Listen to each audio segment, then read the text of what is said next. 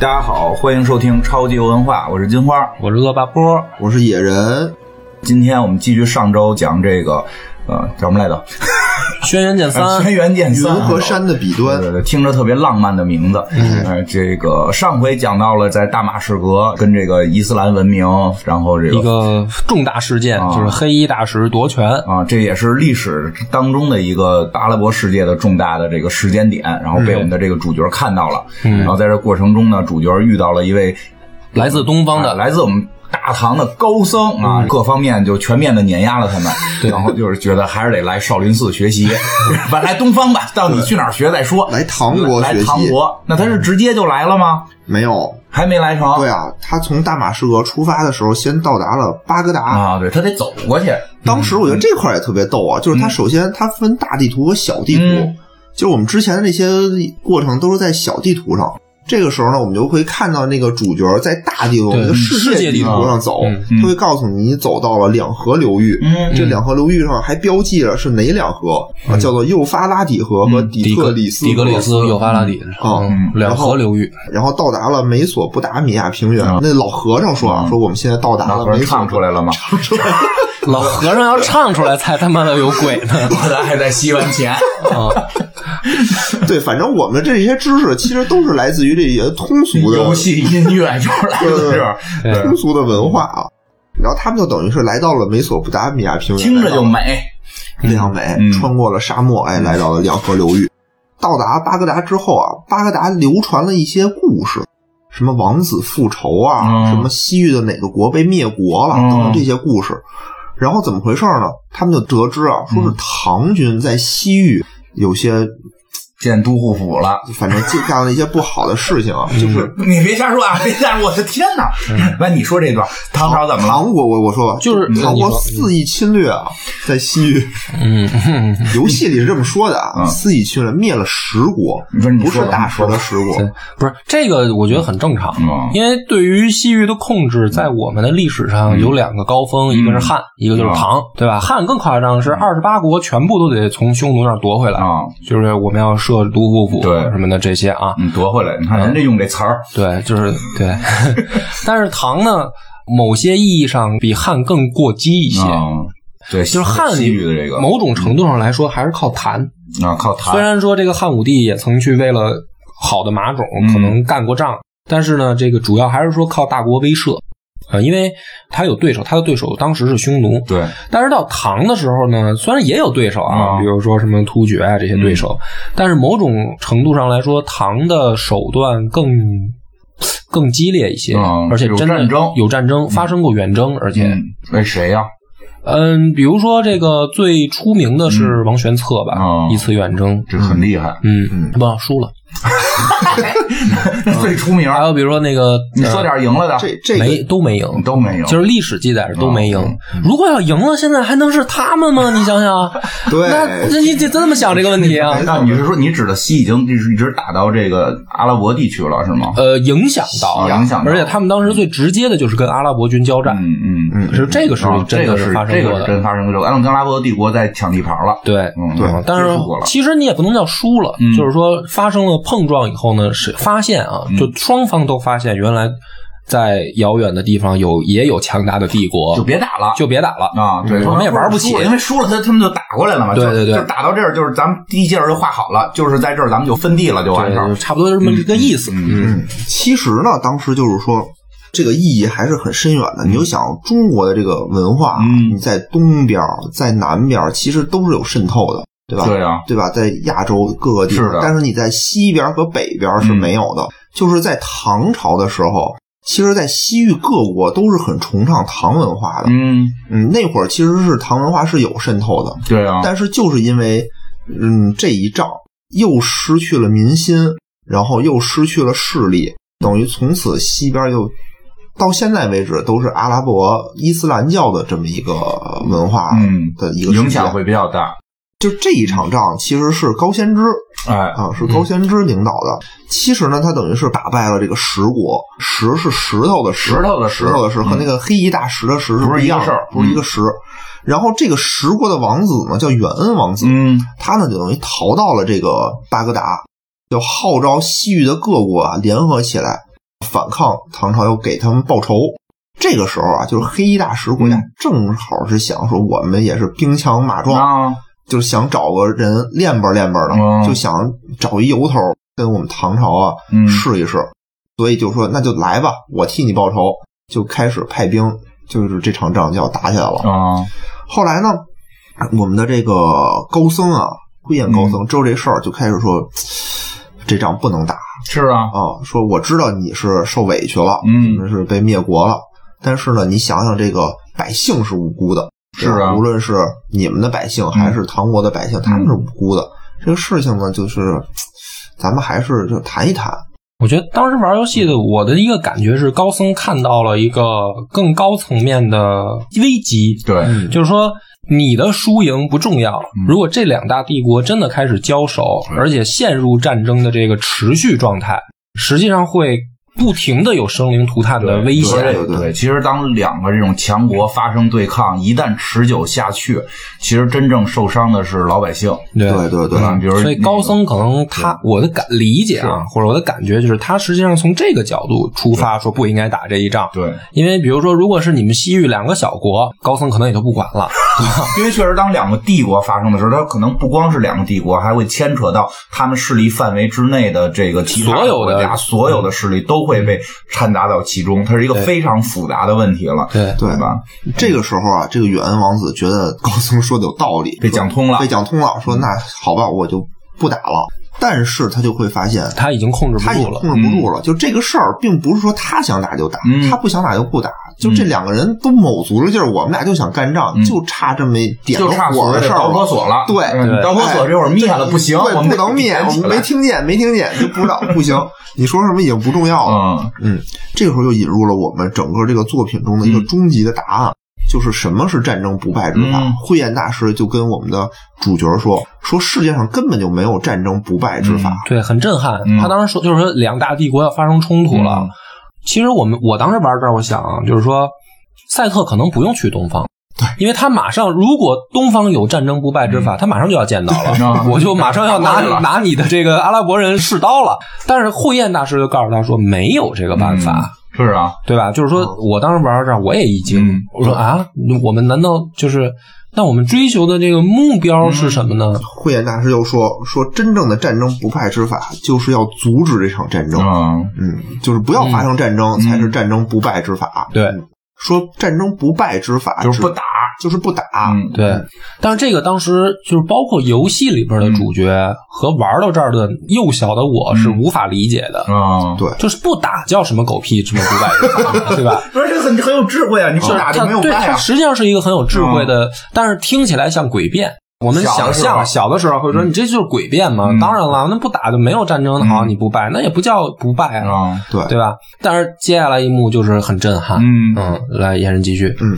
然后呢，傅园就说说，你看啊，你以为兵法是战争不败之法，嗯但是兵法只是能让你更快、更强的杀嗯死更多的人。说真正的，我们要追求的是王道，王道才能给予人民幸福。哦嗯这个才是说你打仗再厉害，你有再多的力量没有用。嗯当你失去了王道的时候，嗯你这个战争就注定失败。嗯，慧眼大师，新的答案，嗯，慧眼大师还挺有思想境界，对对哦啊对这个你看，我们古代一直都在说的是什么个事儿？就对霸道并不可行嘛。嗯，是啊，咱们从春秋战国其实就有这一个直在思一想。直在这么说吧，嗯，对对应该行王嗯道，王道是不是说杀人什么抢地盘儿嘛嗯？就是这个是确实挺东方的，所以呢，就是说我们这个慧眼大师呢，还是想阻止这场战争。嗯对但是战争一触即发，那谁也阻止不对了，啊两波就等于打起来了，嗯就相当已于经开战了。已经开战了。嗯，两波你来我往，就这边占的优势的时候，那边又排来了援兵，都往上一直添人呗一，直添人，添着添着呢，然后唐军发现不太行，打不过，也可能是兵少，也可能是各种原因吧太，远，对，然后就撤了，就跑了，相当于是。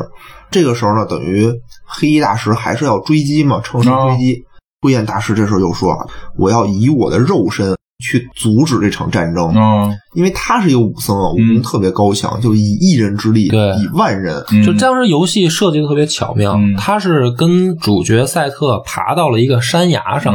嗯然后呢，看着底下这个山谷里面两路人，这个士兵啊，就是好多小人 NPC 在那儿冲来冲去杀。然后呢，这个高僧说完这个话以后呢，他就跳到了战场里面，就是利用他的轻功从山崖上跳下来，跳到战场里。然后这个时候唐军都在跑嘛，都已经撤了嘛，然后追上来都是呃阿拉伯的士兵，然后就是来一个高僧就一掌震死，然后来一帮高僧就一套武功就把他们全都打死，就一夫当关万夫莫开，一个老头儿一个老和尚，打到最后就是说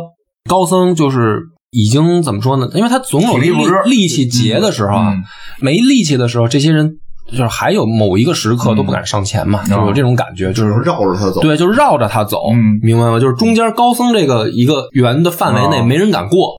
他已经死了，他站在、他站在原地，手里面比着这个佛的那个，圆就是寂了就已经圆寂在战场上了，嗯但是没有人敢过。这个时候，其实赛特突然理解了什么嗯高僧所谓的就是心目中的理想是什么样的。嗯实际上，他用自己的这个生命来证明说我，我要阻挡这个呃嗯杀戮杀戮。嗯但是呢，呃，我的力量很小，嗯但是我要去做这件事儿，就是我要把这种想法传达出去。你看这个这个主人公呢，在这事儿里没参加，主人公就看着嘛，啊因为他没有这是一个过客他他知道下集也得死，嗯但是呢，实际上就是说，老高僧的这个这个行为的确震慑到敌人了，嗯，就是大家就会去想说，如果东方的人都是这种有没有个功夫战斗力的啊话，那我们可能打不赢。对，现在来的可能只是先头部队，对后边可能还有二十多个高僧啊呢。啊，对啊，这个其实就是慧燕她的目的啊。慧燕她其实付出的并不只是生命，她是一个僧人的话是也是讲究不杀的。嗯对他说我们一直我这辈子的信仰都是不杀，但是呢，我现在为了要阻止这个一场更大的战争，嗯我只能说是，就是怎么说，就是以以杀止杀杀止杀。对我只能说我不入地狱谁入对地狱。啊但是当我开始杀人的时候，你们谁都不是个儿，就是那个意思啊。对，然后他呢就是说说战场大吼一声，嗯说我这样的人，我们唐国有的是，我只是一个先头部队。嗯说你们要是愿意上，你们就来试试。嗯，他等于就是为了这个目的，想把这个黑衣大师吓走。哦，最后成功了，也没成功，反正是，但是就这事儿不可能成功，他一、嗯一一不是人没下注吗？没下注，完没下注。这事儿白啊，白搭进去了。我觉得就这事儿还是当时给我一个特，我当时看都看哭了，我就感觉、嗯就对特别热震泪撼热泪盈眶，就是有一种就特别悲剧的精髓体现了一种，就是什么，就明知不可而为之，他知不知道他无法阻止这场战争，他他知道，我觉得他是知道他的，当然知道，对，肯定他知道，肯嗯定得死，嗯他阻止不了，但是他还是要去做，死也阻止不了，还去。对。对嗯，这就是对一种对，态就度就是这种东方精神嘛确。实很感动人。嗯，嗯，我不知道你们有没有过这种我，有，我有我当时玩到这儿，我也差点哭出来，嗯，特别嗯突破能理解，但是我一直不太支持这一 套。没有。然后，然后不是这个剧情还得往下发展，嗯老老头儿的没完，嗯，对吧？对，没完没完，嗯，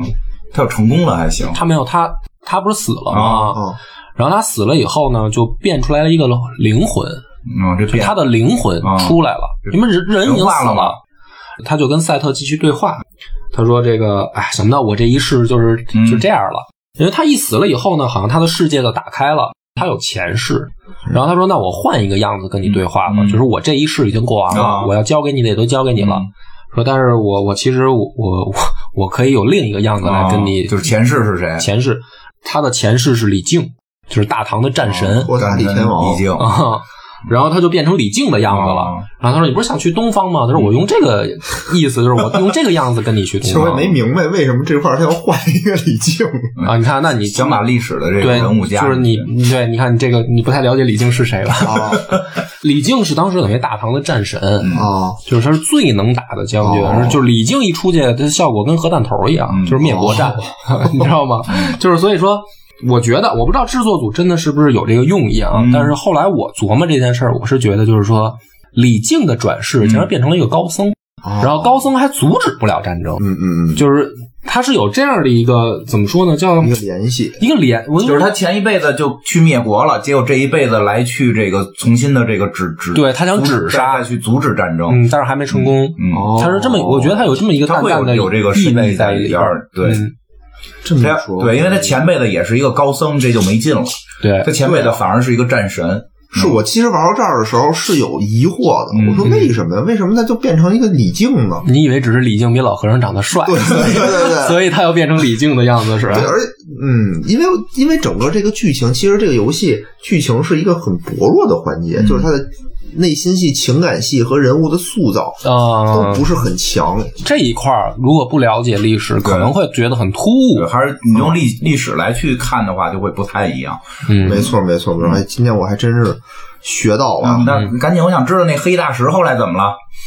这一章就结束了。就结束了。这个不是他们老和尚到底成功没成功？没成功啊，没成功啊嗯后来就是黑衣大石和唐军还是打了在达罗斯嗯爆发了著名的达罗斯达罗斯之战。战，嗯，这是东西方两大帝国历史上最著名的一次嗯碰撞。第一次交锋吧，也是。嗯，嗯，你差不介多你介绍一下，后来呢？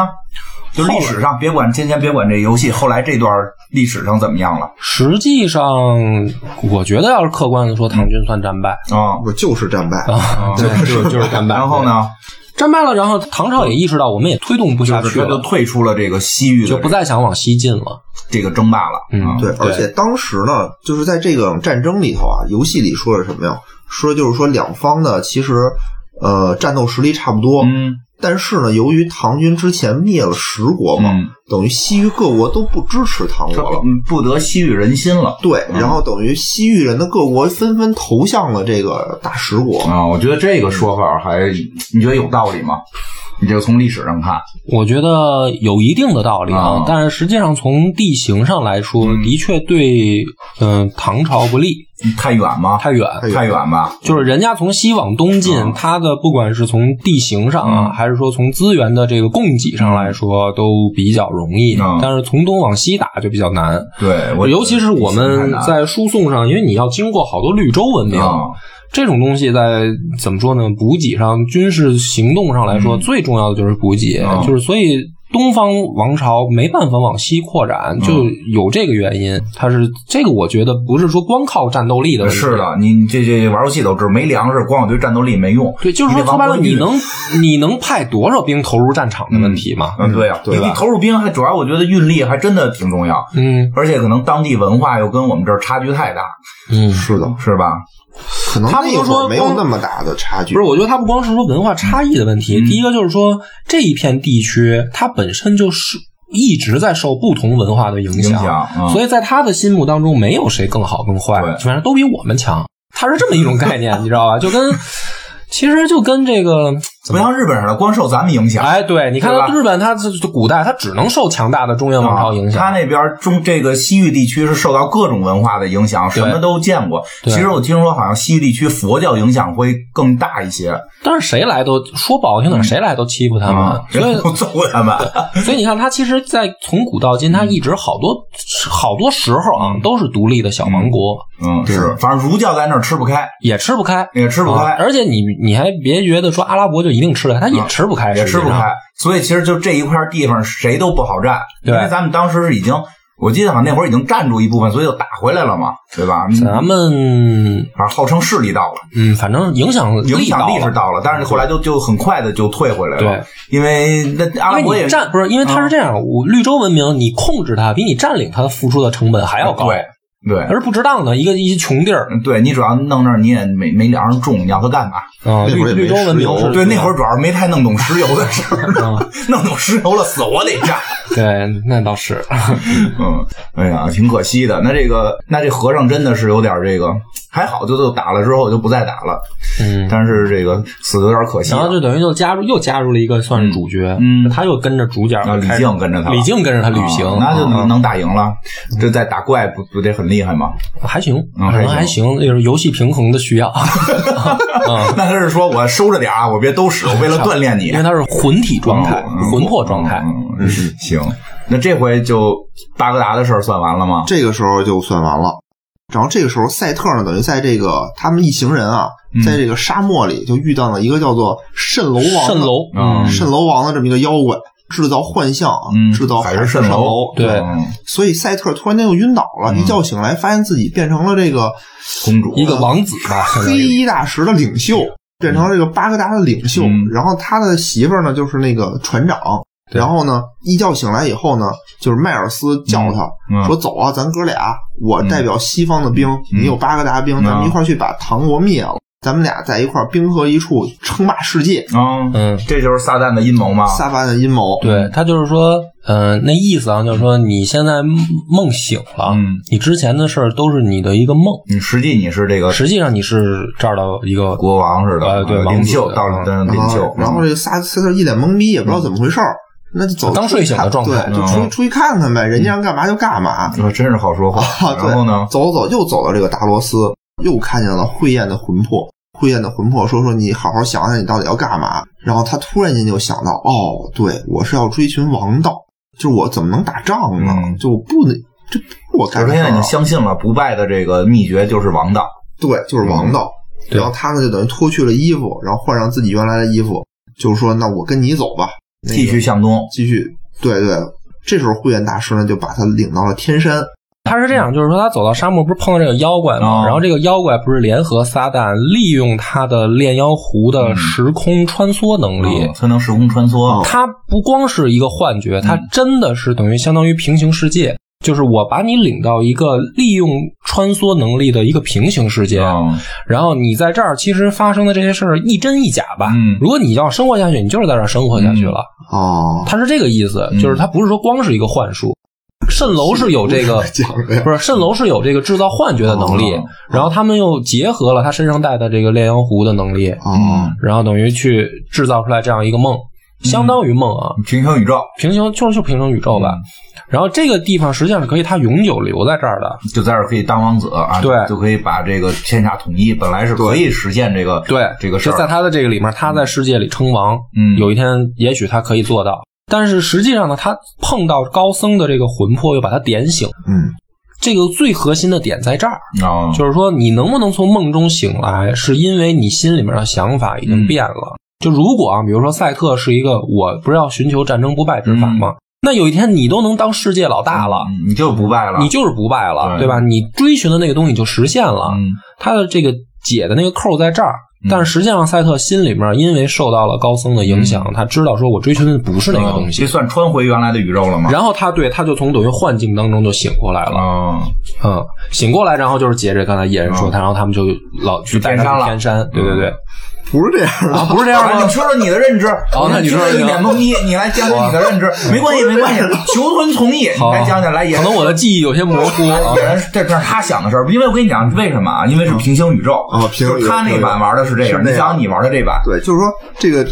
我我玩这版啊，等于慧燕的灵魂带他上了天山嘛。嗯天山的过程当中，他遇到了黄雷，他打败了黄雷，遇到了妮可，嗯妮可跟他撒撒娇走了，遇到了他的爱人维达，就是嗯女船长。然后他等于是过了这几关以后，最后遇到了这个呃迈尔斯，才找到了这个最终的目的，就是轩辕剑仙。嗯，就是这时候达到了我们这个轩辕剑，什么叫轩辕剑啊？嗯到现在为止不知道呢。嗯，他玩的那可能不叫选人家，我听你这个比他那个哦好，好你不就信需你要吧。宣念，就是整个这个上山的路啊，也是、修炼一场，也是一场修炼。对，嗯最开始的这个黄雷就是打的那个机械兽嘛，哦这个代表力量、啊，power， power，嗯然后又遇见了康纳里士，就代表了这种被扭曲的知识。啊，对吧？就是拿知识去跟你胡说八道，看嗯你能不能认清楚真正的知识。最后遇到的维达，有点爱情呗，对，就是爱情。哎嗯有点唐僧过女儿国的对，意就思是呗。你这个人要想真正寻找到你的自己，你这个确实很东方思想。对你有没有？这个首很先，你有没有东方被思想力量所左右？嗯有的人我看见对方力量强大，我就屈服就是了，追求追求极致力量，对或者说追为求了或者我被屈服，我就啊服了，对吧？我就害怕了。第二呢，就是遇见这个康纳里士，我是不是被一些嗯旁门左道的知识就给洗脑了，洗脑了洗脑了，你失去了自己的本真，对？你没有做到不忘初心。没错。嗯第三呢，就是爱情，就是人很多就被爱情所左这个我右。 持保留意见。嗯，被爱情所左右，对吧？你哦，那你离离看破就差一步了，现在。那不行，我就就虽然我现在没什么爱情，但是我我很看重这个事儿，我觉得这很重要。哦，嗯对，就就有的人吧，就是说可能就被爱情就你是也有这种诱说惑法嗯了，就被诱惑了，所以最后你必须得。哎，走过这几道关，嗯你才能真正达到自己，找到自己的初心。这个时候，他到了天山顶上，遇见了轩辕剑仙。嗯，轩辕剑仙说嗯，一个老神仙一个老神仙，嗯跟他说了说这个轩辕剑是怎么回事怎儿。么回事呢？轩辕剑这个系列，它就是说一直穿插的一个关键道具就是轩辕剑啊，他说是皇帝的这个配得得件，说说嘛，你看，要不然得嗯得有文化。为什么皇帝的配件叫轩辕剑啊？因为皇帝呢他本身叫轩辕，啊，就是这个剑在史籍上没有名字，没有名字，就是说这个咱们所谓的炎黄子孙的炎黄子孙这个皇帝，皇帝对，嗯不是那个秦始皇那个皇帝，不是那个啊，就是这个黄色的黄，对这个黄色的黄黄色的黄，这个皇帝嗯他他姓轩辕，对他不是他叫轩要辕，啊呃叫轩轩辕，有两种说法，一种说他姓那个女字旁的姬啊，姬有就是说叫姬轩姬辕，轩辕，另一个说他姓公孙，嗯因为史记上说他姓公孙，啊，但是呢，我是认为姓姬的这个更有道理，嗯因为公孙这个姓的来源本身就是说你得先有公，公的孙子，他变成了姓氏，嗯他就把他当公孙。但是你说他是始祖啊，他是华嗯夏始祖啊，那人也得有爷爷呀，人不能说他是华夏始祖，他就没爷爷石。头缝儿里蹦出来的，不是我的意思是，就是说他是嗯不应该说他是公孙的这么一个概念，嗯所以我觉得《史记》这一块儿呢，他的这个解释站不脚。现哦姬啊，不，对我有看种说法说那个姬是周朝人编的，啊、但各各种说法吧，对各种说法都各种说有法，但是反正轩辕是轩辕的也有争议啊，也有争议因。为有一种说法是说，嗯、他住的那个地儿叫轩辕之丘，嗯所以呢，他说他叫轩辕。啊，但是另一也有学者认为说，这个地儿的命名是因为他叫对轩呀，辕，我听着像第二个呀，所以他住那地儿叫轩辕对之丘。你，你你比如说，古人说这地儿叫大山，这我能理解，简单点形容 嘛。所以人叫这人姓大山，对吧？对这我能理解。这不能说这地儿叫轩轩辕，那肯定是因为轩辕在我们至少现在直观感受不出它是什么东西来。哎，对嗯不过不是轩辕还是在后来有一个明确指代的意思是吧？另一个我听说过呢，最靠谱嗯的说其实是后人叫他这个名字，他本名不知道叫什么啊，然后是因为皇帝发明了车，哎，所以轩辕俩字儿都是对，指标然后圈轩辕指的是车的轴和嗯车的那个轮子上的那个杆儿，啊，跟苏轼、哦苏辙这个哎这个意思。对。对，所以说他因为他发明这个东西，所以说他是轩辕皇帝。因为那会儿我们古代传说的好多这种祖先，他都是得发明点儿什么，你才能记哦住。什么对发明火的，对发明字儿的，对这个 就是太久远嘛。你比如说，比如说爱迪生，嗯如果说发生在很早很早的上古这就叫时代灯泡，他就叫灯 泡。对，有一个大科学家叫灯泡，就大概得这么说，因为因为这样，就是从科嗯技进化来讲，就是火轮子这个是人类最早你玩突破性发对明，突破性发明，圆的东西能轱辘，这多厉害！所以其实就是能说力。提高了。对嗯对，所以有可能是是跟这有关系。他发明轱辘的，这个对大家觉得一堆这个这部落的时候，就哇，他太厉害了，能发明轱辘，这很聪明，这算我们的领袖，没错有这种可能性所以说他的配件，啊。然后这个就说叫轩辕。所以说到这里边的时候，其实轩辕剑就指的是中华始祖使用过的一把神剑，神器，神啊器神器了，这就是。然后在轩辕剑的这个游戏的世界里面，就是有好像十个神器吧，还是多少个？十那么多呢？十二个，十二个。嗯啊，就除了轩辕剑还有别的。有炼妖壶嘛鼎，有琴，有钟嗯，啊那，听着有炼妖壶那。听着轩辕剑应该是最好的，它是其中一个，啊是最厉害的吗？它是每一个功能不一样。嗯轩辕剑是有战斗力的嗯神器，明白了，嗯，然后在三里面等于出现了轩辕剑仙，嗯，就是说实际上轩辕剑已经成精了吧？我我我是这么 理解的，人家采日月精华嗯有了这个灵体成精，对对，就是这我我是这么理解的。说的比较通俗，他说嗯嗯是这么回事儿，对，啊所以就是轩辕剑仙就老神是仙了就是指的是轩辕剑的这个灵体，哦，是那这么他个意思他跟这个等于这灵灵那这个宝剑也在那儿吗？所以宝他就很厉害了，因为你想他是皇帝时代就、啊就就有的神仙嘛嗯，对啊我觉得他对有点那种从古到今啊都万在，仙之祖似的，跟不是说万仙之祖，就是他因为时间长，他经历的事儿多嘛，嗯事儿见得多，看的事儿就透嘛，啊所以他能来点拨主角嘛嗯。怎么点的呢？嗯，而且讲讲还还有一个最厉害的点就是他还活着。人都灵体了，活你着看啊，你你看啊，你看啊，就是说这个里头有两大游戏里有两大神器，一个是轩辕剑，一个是炼妖壶嗯。啊嗯炼妖壶其实它也是有一神仙的，叫做湖中仙仙。但是胡龙仙呢，由于这个思想过于超脱，就是想法太多，嗯就被弄死了，被谁弄死了？就被轩辕剑弄死了。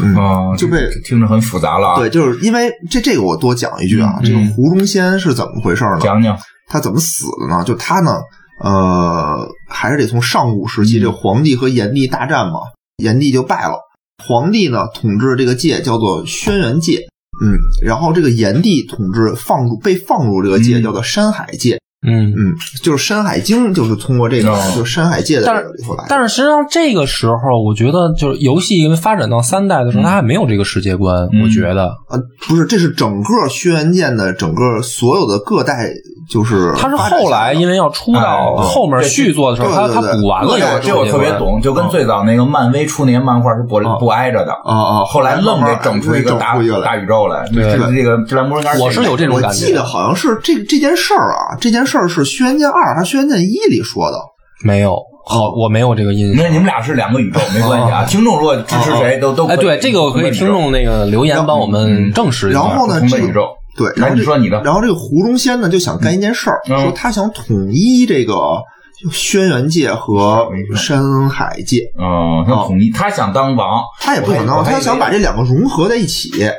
那怎么融合？就是对地盘上给拼一块对，，怎么融合呢？他就说我这样，我把你们两个这个世界啊全都吸到我湖里头来，嗯你们就在我的湖里头就融合了嘛，不就？嗯他就想干这么一件事儿，但是实际上呢，现实生活中的这个主角啊都不干，然后就等于是联合拿着轩辕剑，等于把这个胡宗宪就给砍死了。哦，还有一个镜头啊，我记得特别清晰，就是一个那个胡胡宗宪一个脑袋嗯在桌上摆着，上面插了一根剑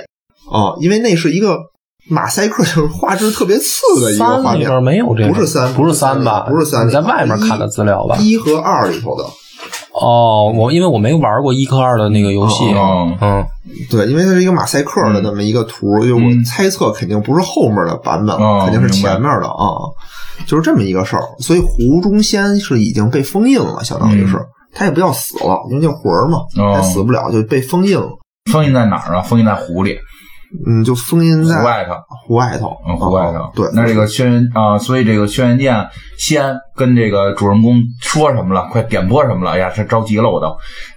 就没说什么，好像没说什么没说你什们么刚说他看特透，点播他了，你就点播就说说你现在要去唐国，啊然后呢，西方的恶魔蠢蠢欲动，啊，需要帮助的话，你不要客气，你可以召唤我，我可以帮助你们打败西方的恶魔。嗯，这听出来了，这听懂了，嗯，因为刚才在山我觉得上的时他候，他那个感觉不能叫点播吧，我刚才可能用词不当啊，嗯就是说他有这个一个正义的仙人的指引了，对因为他前面碰的都是恶魔嘛。啊啊对我觉得他是之前碰上几个真的假的，都是挂着恶魔名呢。对啊，就起码都不是什么正派仙人的那种啊感觉，直到碰到轩辕剑仙是终于碰上一个好神仙，哦嗯就是这种感觉。这轩辕剑现在就跟着你了吗？嗯，他就是其实他就拿着轩辕剑了，嗯，对，就拿着最强武器顶了，级武器了，这对就该干 BOSS 了。啊，还还有一段距离，啊还有距离，那这后头还得继续旅行嘛后。头就没有收集武器的这个这个乐趣了吗？没有，他因为这个游戏从一开始就有收集乐趣，嗯是说那个炼妖狐能不是吸妖怪吗？啊吸妖怪的乐趣，对，它的收集是放在吸收不同的妖嗯怪不是武器上不是武器对上。，嗯而且这块就是你在西方，你收的是西方妖怪，嗯什么吸血鬼、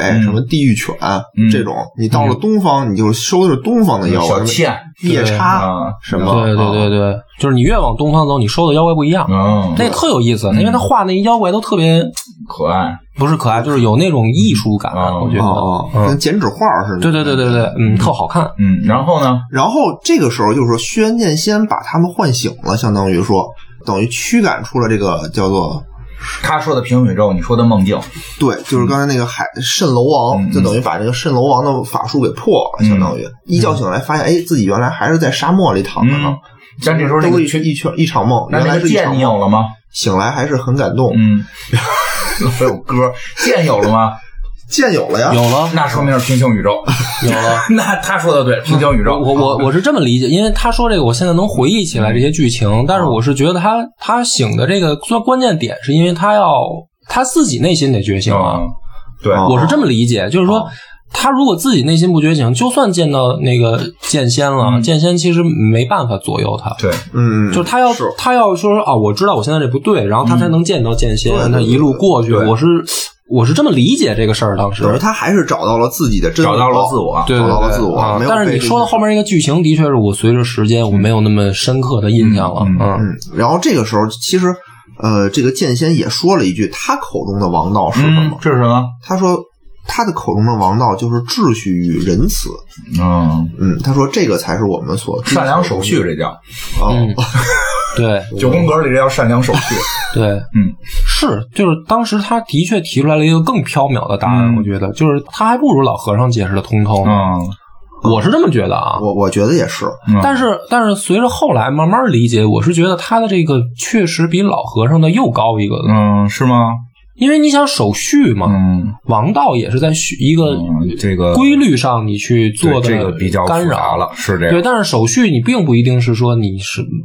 怎么说呢？这个话，就比如说会有人不爱手续，就是说我，这么说，比如说杀杀戮，嗯好像听起来是不对的，嗯但是如果在手续里面，杀戮就是其中一部分了。嗯 对，我是这么理解这个事儿的，就是说，实际上这是一个更高、更宏观的角度。嗯，但是善良啊，善良手续一般就不杀了。呃，是那个中立手续有可能杀，混乱手续杀的比较狠。对，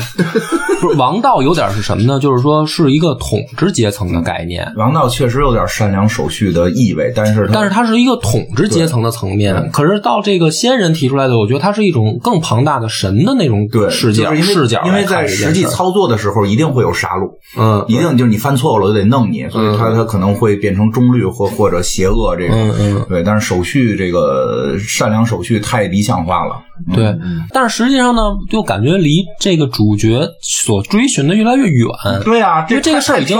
对，已经不是人能够操作的事儿。对啊，神仙我觉得都办不到啊，这事儿太缥缈了。神仙不还八戒骑嫦娥呢吗？这嗯这事儿哪儿手续去啊？对吧？这总得出事儿。嗯嗯，那那这所以这时候你看啊，就是主角又有一个这个内心的疑问，就我还要不要去唐国？嗯对去不去啊对，？因为说拥有这个战争不败之法，唐国输已经了败了，啊，嗯嗯说明他没有战争不败之法，对吧？但是呢，这个主角啊，我们的这个赛特嗯就是答应了慧眼大师，要把他的这个那叫舍利，舍利对，要把他的舍利带回到少林寺里头去，嗯，所以就是说还是要走一趟。相当于他师傅嘛，因为改教变他了武功已了，经改变了这个动机了。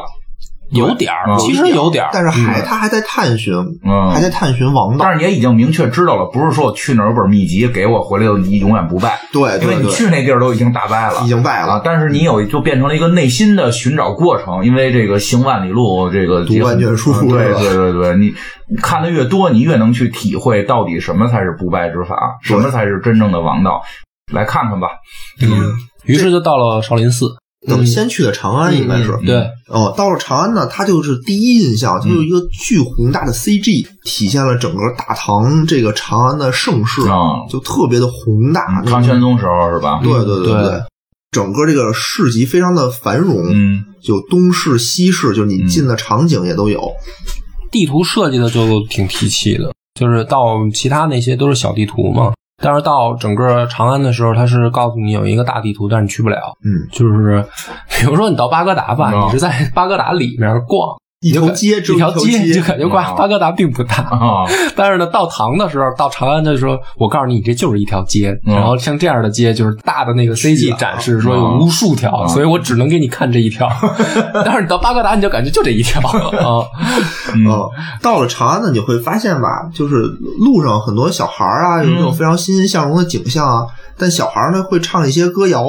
比如男孩儿呢，就是男孩儿愿为安禄山做节度使，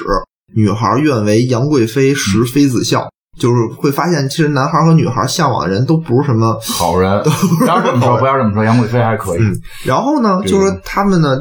能会发现，就是各个所有人在谈论的事儿，都是说是皇上身边这么多奸臣，什么杨国忠，什么高力士，嗯，嗯，然后什么呃都是一人杨玉环一人得道，鸡犬升天。嗯这这事儿得赖皇帝，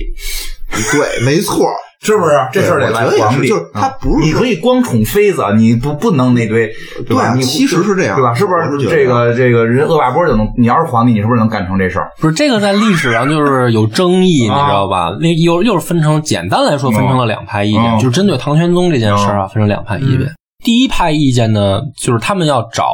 罪魁祸首，啊，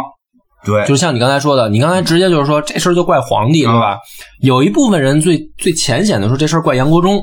说这个安禄山造反嗯是杨国忠给逼反了。啊，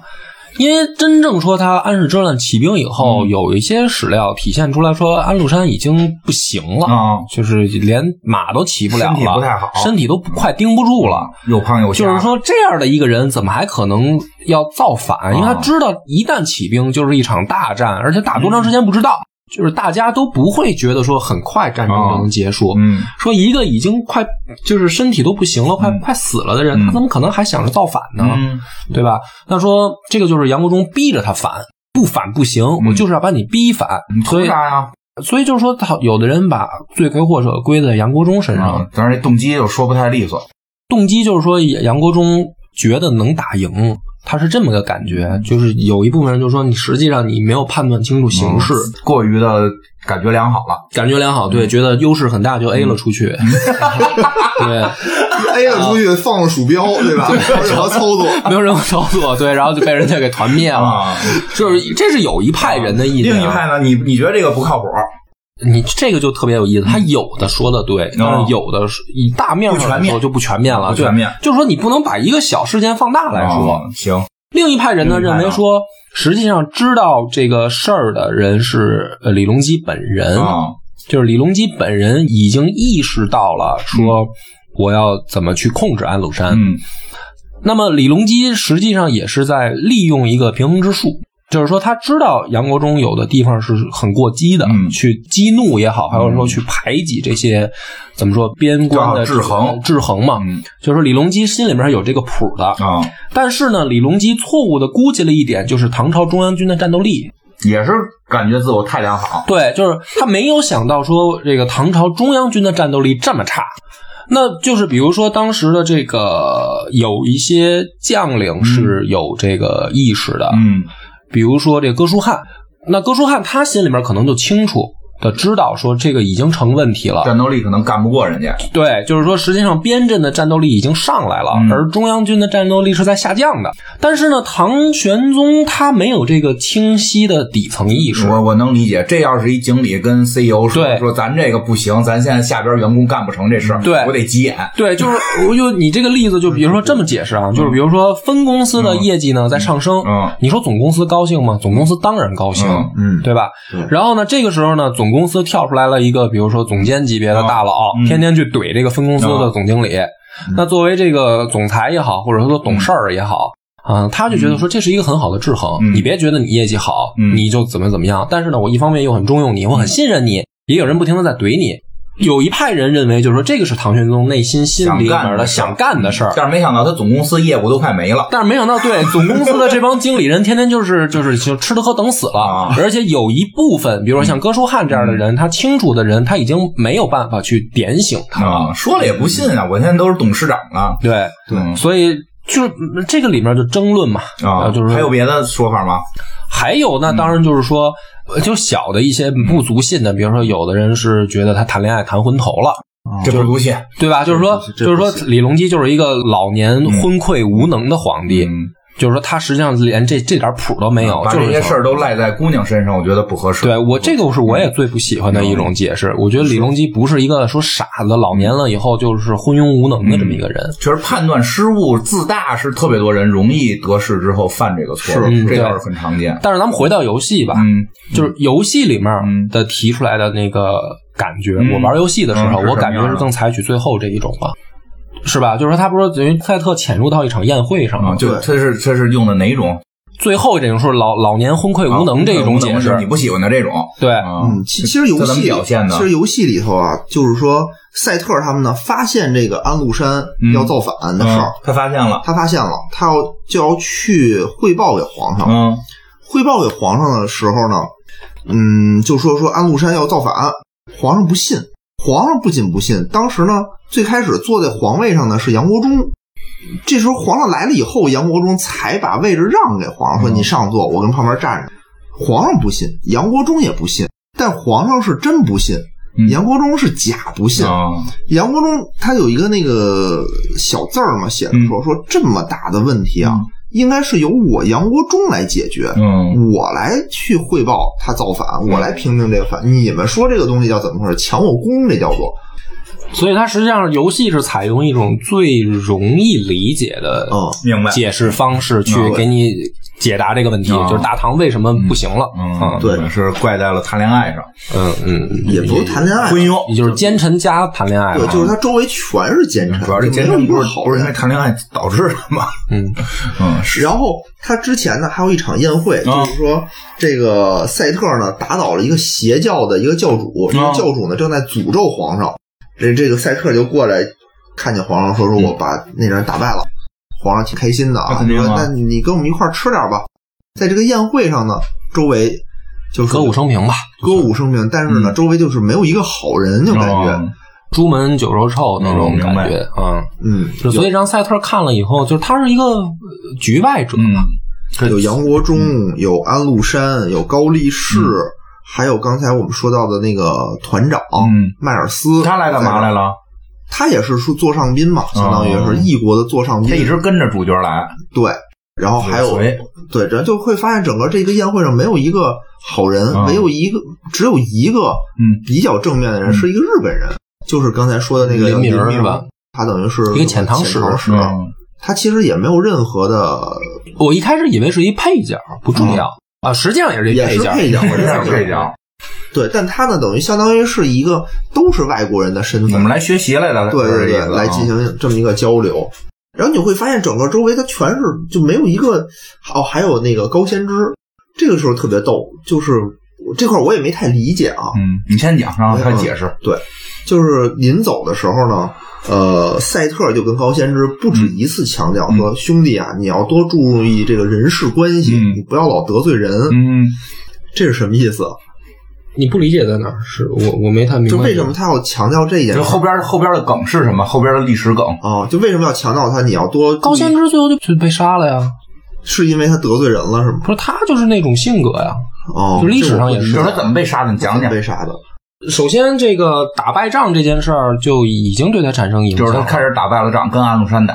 跟不是跟那个不是那个就是出征那个那西域打，西域那一次达罗斯之战跟西域打打输了，对本身就败败军之将嘛，对败笔嘛。然后呢？然后朝中落井下石的人多嘛，啊，就是历史上差不多是这么一个解释倾向。嗯，就是说很多人落井下石，因为高先知是名将，大家觉得说名将的下场惨，是因为小人从中作梗，你作梗，就是啊这种感觉。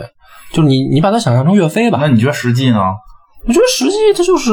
没有那么重要，因为我觉得高先知这一 仗有那么重，就是你对指怎么着？就是他这仗打输了没有这么重要。对没那么重要，所以，我觉得所以他死其实不应该是这个打输了这个变成什么军令状必须宰你，不应该是这个情节。嗯那那他死还是被人陷害？因为唐朝不太重视武将了，当时、嗯是啊，对，那就是那他为什么死呢？就是被人给陷害了。是啊，你比如就是唐玄宗一朝，很多人觉得大家都觉得是死就是小人作梗啊，哦就是很正常就的是一后点等于嘛。是后来历史学家会认为，就是都是小人作梗导致的。对啊，啊，嗯等于对啊还是就是没有重视周围的这个人际关系呗。但是就是说，主角提醒这个可能是游戏制作者的一个就是他对理解，他对历史的理理解解对是对觉得是这个高先知是被性格太猖狂嘛。啊被小人给陷害，嗯，反正就是不到最后最后被被这个给杀了。反正对啊，嗯，反正最后呢，这块儿就是故事也快接近尾声了。嗯就是最后不是说那个赛特去举报安禄山谋嗯反吗？但是谁都不信。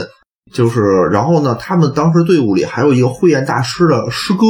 嗯，也是一个少林寺的一个武僧，嗯就是一气之下，就是说你们都不信，我就死给你们看。嗯，哎呀以，死冥界，嗯太以死冥太界，对刚烈了。对，就是我是好人，嗯我告诉您，您得信我，然后就自杀我了，我我是不太接受这种对，性格就就自杀了。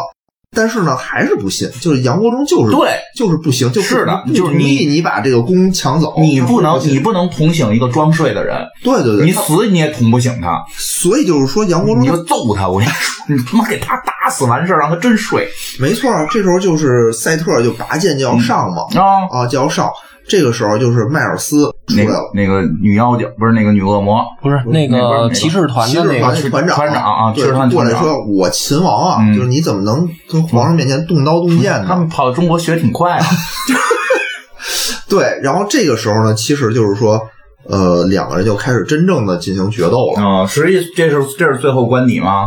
还不是关你了，马是上是就到关啊你快到关你对了等于是赛特打败了这个迈尔斯的肉身，嗯那但是被迈尔斯就是化身出来的撒旦一击毙啊就给打败了，击败了，打败了还是打死了？打死了，打死啊了，就没是意思但是呢，很意外吧？主角没死了，嗯在当地啊，没有死在没有不是当场就死了，他退走了以后，就在路途当中他死了。嗯，嗯，然后他就开始回忆这一段往事，啊就回忆所有这些往事嗯，历历在目。但是这又又引入一个非常奇怪的嗯对东，西。刚才我跟呃野人录之前，我们讨论了一下啊，你先讲，你先讲，然后呢，他一觉醒来会发现他自己在一个小岛上，嗯岛上呢有一个唐朝的诗人、啊叫李白，在跟他念诗，念着念着诗，他诗里面提到的是轩辕是吧，还是什么？我忘了，反正他念了一首诗。嗯然他后他我我他就依稀当中记得说，李白给自己的佩剑起了一个名字叫嗯轩辕剑，然后呢，这个勾动了赛特的灵魂，嗯，然后等于是轩辕剑仙，后来说这样，赛特，你现在不能死，我呢给你重塑肉身，能再对给你续三十年的阳寿，对，等于他又活过来他又了。活过来了。就是说这一段剧情，当时我们俩讨论的是说特别突兀，嗯就是你不明白为什么这儿蹦出来一个李白。他只是想放，我觉得。我我也我们也只能这么强硬的去理解，就是说制作组实际上是。非要展现一下自己的文化功底， 就是因为你都到唐朝了，不见着李白，对你不见着李白好像有点不太合是适有。点不太合适。啊其实他之前呢有一些 NPC，他杜甫也在里面，嗯但是只是以一个小的 NPC 的角色出现，你跟他说话，他可以给你吟首诗什么的，对，而且里面充斥了大量的诗歌。啊，那后来呢？嗯，你那后来时候他活过来以他后，啊等于复活了嘛。复活了以后，等于他们齐心合力就把那这跟个李白有关系吗没？关系。李白就是因为他做那首诗，给自己佩剑起名字，啊才让轩辕剑仙锁定了赛特的灵魂。哦，就如果他李白不在这儿作诗，勾动不了他的灵魂，跑到这 GPS 定位啊对，就是你可以这么理解，哦明白就是了嗯，然后回来以后，他们齐心合力，等于把撒旦打败，把撒旦就是封印在了炼妖壶里面。嗯他们就最后说说能给他封印九十九年，嗯，然后呢？然后就结束了，就游戏结束。九十九年之后怎么着了？没有九就十是九年，他这一代就是遗憾之作。嗯我跟你说，坊间不是有好多流传吗？就是说，呃，当时游戏公司也遭到了重大的地震地震，啊，就是导致它什么没电了都，嗯就是你想说没电了，然后租发电机说咱咱们得赶紧把这游戏弄完，嗯所以它好多后来的剧情等于就是没有把自己原本设想的东西想展现完展现完，那他这个唐朝九十九年之后，什这么就没有续作，没没没没有没再提了这个三的等于剧情的延展了，嗯嗯，然后它再出的外传就是《天之痕》了，啊，那不是之前都的是事之儿了前的吗事？儿，他的对最初的四五六也都是之前的事儿嗯，就是这个事儿。三是整个轩辕剑的时间线的最末的对地方啊，，对，它是这么一个感觉，嗯然后最后呢，就是说赛特回到了法兰克，等于用他自己掌握的这个王道嗯去辅佐批评和批评的儿子查理曼大帝嗯啊、就是然后不是皮平就建立了这个加洛林王朝嘛，嗯，就是他等于是他们这是靠我们这儒家思想，靠我们这王道建立的好像也没有。就是，所以他这个结尾好像好多人都觉得不好，哦。就是很生硬，嗯你只能觉得说他解释的很生硬嗯我。觉得确实是感觉到最后也没做完，就突然前头讲挺好，然后啪一下结束了，啪一下怎么就对，因为因为实际上他中国片的这嗯个部分，大家就是玩家都说，他说占比本来应该是最重的。就比如说，你说从欧洲开始，嗯嗯对啊然后到中嗯东，然后到听亚着洲，感觉应该是在这儿应该说重头戏更多在后面。结果实际上，那个中国的篇幅反而占比最少的。嗯，就确实跟你们说没做完可能有关系，应该是在这边呢，再融合了更多家的思想，然后这个、这个结果回去了，回去呢，这个结果人国王也没听，对，说网上流传的一个、啊一个结局是说他回去了以后，他被当做异教徒烧死但哦了。哎我觉得这个 是烧没烧死，可以假装烧死，然后退隐，就是这这是一个常规的一种结局，因为因因为为哎轩辕剑断了是哪一代啊？不知道，就是他，我我就只玩过这两种，你只玩过这两代是吧？这两代我我怎么好像依稀印象当中有一有一次是山轩辕剑还折折了似的。哎反正这个游戏咱们讲到这儿折是裂了似的嗯，剧情是讲完了。但是实际上呢，嗯，大家说《天之痕》虽然是它时间线在前，啊但是呢，跟《云和山的彼端》是有剧情上的关系的。嗯，你刚才说了一些，嗯嗯，还有别的，嗯，这咱们湖哪儿来的？这刚才你说过了，对，他就是埋了一些坑在里啊埋一面，些没有坑没有解释清楚的。嗯对，就是比如说赛特从起始的时候就有一些未解之谜嘛，比如说他到底是谁的后代，嗯他这个湖怎么来的，嗯，然后以及这个他到东方看到的这些事儿吧，哦就是埋了好多坑嘛。还有比如说撒旦的这个大计划，大家老最后也不知道，呃，知道了，知道道了，知知道知道了。嗯就是说，撒旦其实是想利用这个赛特身上的能穿越时空的能力，啊，他制作了一个叫做反曼陀罗阵，就用这个阵就能改变因果，然后就有这个红女巫的这种能力啊，嗯，就可以 嗯看就了可以挺多，嗯对争霸世界。但实际上呢，赛特说说我现在也回忆起了嗯我的前世的记忆。他上一辈子好像是那谁，什么大天使，对他是那个米勒加还是谁米勒啊？加哦嗯嗯，他又说说我呢是有这能力，但是我告诉你不成，嗯因为我上辈子试过，哦我会发现我必须得就是融合了所有宇宙的能量，哦我可能才能干成这件事儿，但嗯实际上是干不成的。撒旦的目的很简单，就还是想征服世界，最后没成功，没成功。啊，因为你最后打败的不就是他吗？对对对给撒旦就给封印九十九年，封印九十九年，嗯，但是这个游戏虽然它老是给玩家就很遗憾的感觉啊，但是最后官方也出了一个，就是咱们之前说过嘛，加地图，然后好像重置以后的这个剧情补完，但是玩家依然不买账。你为什么 呀？因为补的剧情实在是无关紧要，无关紧要就把补的那都个是支线，对他，比如说他把那个黄雷嗯洗了洗白，就是在原版里头，就是里面有一个女三号，嗯女四号应该叫做、嗯中国一姑娘叫王思月，王思月的父母好像是被黄雷给炸死的，但在这个新补的剧情里就发现不是被他炸死的啊，哦啊、就跟他没关系，他又变成了一个纯粹的一个科学狂人，他就是一心的对于主剧情没有什么太大影响，没有任何的影响，对，所以就感觉它补完实际上是说，呃，因为知道玩家说这个不完整，所以我们既然要重置新出的版本，为了卖点钱，我们就说补完了。嗯但是玩家就觉得说你这是狗尾续貂，哎没事，有点遗憾是好事儿， 嗯。对对对，所以其实我觉得，作为轩辕剑的这个老玩家，因为后来的我好像只玩过了五代，嗯就是《一剑凌云》《山海情》，他那玩是都特有文化，对他听着名儿都想谈恋爱，不是他那个就是呃山海界嘛，嗯，就是刚才那我个也知是道说的你那个，去因为找一炎代帝去了，对，因为一代二代我没玩儿，嗯，特别久远，是 DOS 版本下嗯预是测的的，对对，没法没法弄了，没法玩了。嗯所以其实作为老玩家，我还挺期待说看到三后续的剧情的，啊就是你再往后哎，发展。我觉得我是觉得就应该正经的，跟《生化危机》似的，就那么重置，就是完全按照这剧情重新做，把游戏玩法呀，然后那个画面呀，全都升级，但是你不就又碰到版权问题吗？啊这就是全在他手里呢，自己干他啊，自己手就是自己干，或者把版嗯权卖出去，就是剧情别改，别改剧情。然后呢，最后把想补完的补完，但是呢，那个整个三 D 建模什么的，就就就就全都给弄出来，就这可个。是他的那个美术风格吧，还挺有特色的。嗯就是因为后来为什么到四代《轩辕剑》嗯有点口碑变差，就是因为从二 D 向三 D 转变。嗯现在现在技术好了，可以，人家用那个叫什么赛赛鲁赛鲁渲染技术，就可以拿那个三 D 渲二 D 的那个画面。嗯我觉得好看，嗯我觉得我们也挺期望，但是就怕这个现在这个时代，还是因为制作能力，嗯因为你看那个《仙剑》，它最后不是也朝这个过渡吗？嗯但是实际上，它大家都说它因为隐形还是很差，它是拿手机游戏的3 D 引擎来做那是嗯这个电脑游戏，所以大家都不买账。那就坐在手机上呗。嗯，反正我觉得还是有一个钱的问题，就是你投入这么大精力吧，你不一定能把钱挣回来。然后不是还拍了影视剧吗？嗯《仙剑》也有影视剧吧？有吗？呃，没有，好新像建没有记得，新建有。真的。我觉得最靠谱的可能该不行，就是把这个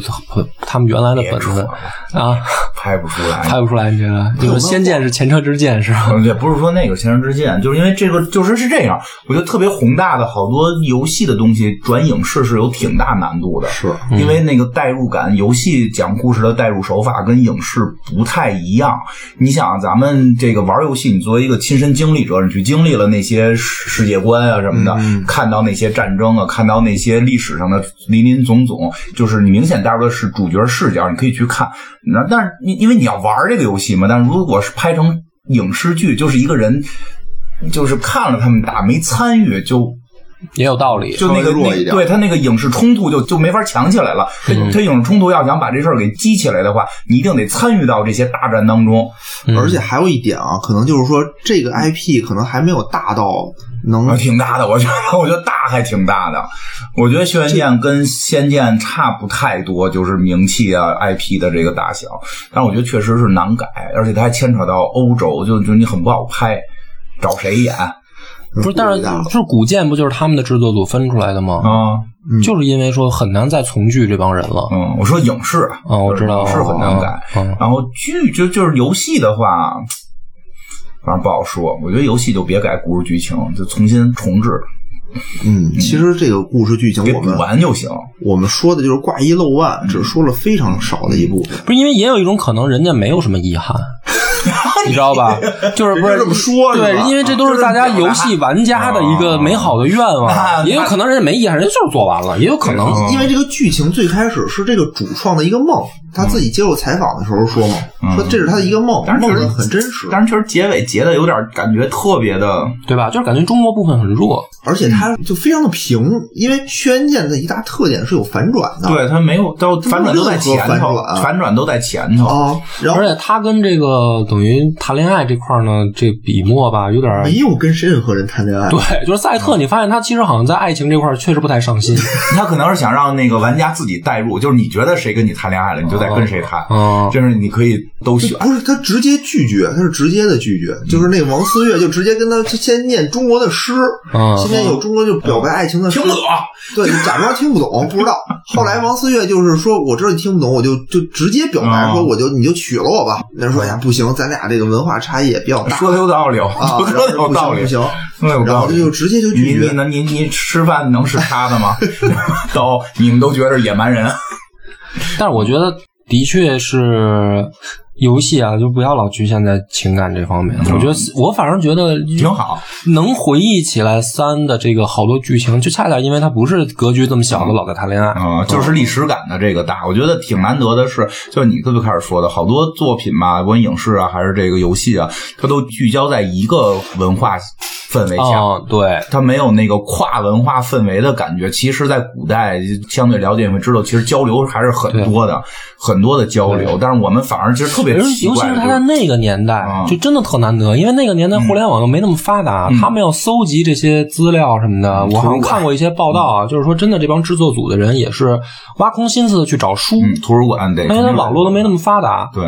而且还有一点，就是说他在当年的画质，嗯真是一个跨世纪的。啊。你想，当时九八年的《仙剑》，其实还是有一些像素级的那嗯种对感的，觉其实《仙剑》的画质不是特别好，嗯不是特别好，然后人脸也是有一点模糊的，你好像，对但在这个里头的人脸非常的清晰，对它的整个的贴图的质感嗯，就是比《仙剑》要就是它的上一美个术档次美术是很厉害的，嗯美术很非厉常厉害，害音乐也很厉害，嗯对，音乐也很厉害。就是它在不同的国家给你体现的是不同的音乐，嗯你在欧洲，对对对你这一进教堂就是那种圣经那种歌，哦哦那种感觉，对，到东方嗯又是特别恢宏，有恢宏的，也有特别小小情以绪的。琵琶和笛子为主，对就是以这种东方的这种乐器，嗯，这琵琶是琵琶是巴格达，哦，但 是，但是实际上，这个西域云和山的彼端的音乐好像大家还没那么没那么火啊就是在那个 BGM 上，嗯嗯然后到天之痕的时天候之痕是更有名儿。更有名儿，对，好多人把他的那个主题曲嗯当成天一天之个。痕确实是更有名儿一些。你怎么着？准备讲天之痕吗？嗯，这个我们商 量商量，商量商量商量商量商商量商量。量。但是这啊挺个好啊轩辕剑呢，我觉得到这儿就挺清楚也了。嗯其实有意思的也是好多点，梁波能从历史到底什么样给大家讲讲，听完之后有不一样的感觉，是有不一样的感觉。嗯我我也我因为我确实不像野人这个查了大量资料，我完全都是凭着当年的那个游戏记忆跟没查嗯，啊，所以我包括你对历史的记所以我忆，对我倒是补一句，就是我可能当时这个咱们刚才讲的时候有有记错的地啊，方，没关系，平没事行宇宙没事，对对对记错了就是平行宇宙。而且我也希望嗯就是说大家，因为我觉得很多人能听的话，一定对玩过双剑系列的，啊嗯他有自己的感悟的，你可以留言啊，每个人对交流一下。每个人我还特别喜欢看这些每个人的感受。受都不一样，不一定非要所有人都是一个感受，嗯啊对嗯对吧？这个一千个人心目中有一万多个哈姆雷特呢，你这个一个游戏嗯你代入的时候，你玩法呀什么的，自己的感受都不一样，对吧？对吧？想怎么体会，其实可以给我们留言，对你你怎么留言感受这个这个东西，对或者你或者你觉得特别有意思的点，因为刚才也说了，其实每个地方讲了一点儿都没有说讲全，对对对对吧？比如大家在哪个地方特别有感受，也可以在留言区给我们留言，因为这个游戏确实对于中国的玩家来讲，这个这个怎么说还不太一般，是一个就比较有可以说是情怀的我东觉西，得真的是难以超越的经典。嗯这个是一那种个感觉很有情怀的一个感受。嗯是，行，好吧，嗯谢谢大家收听嗯，拜拜。拜拜。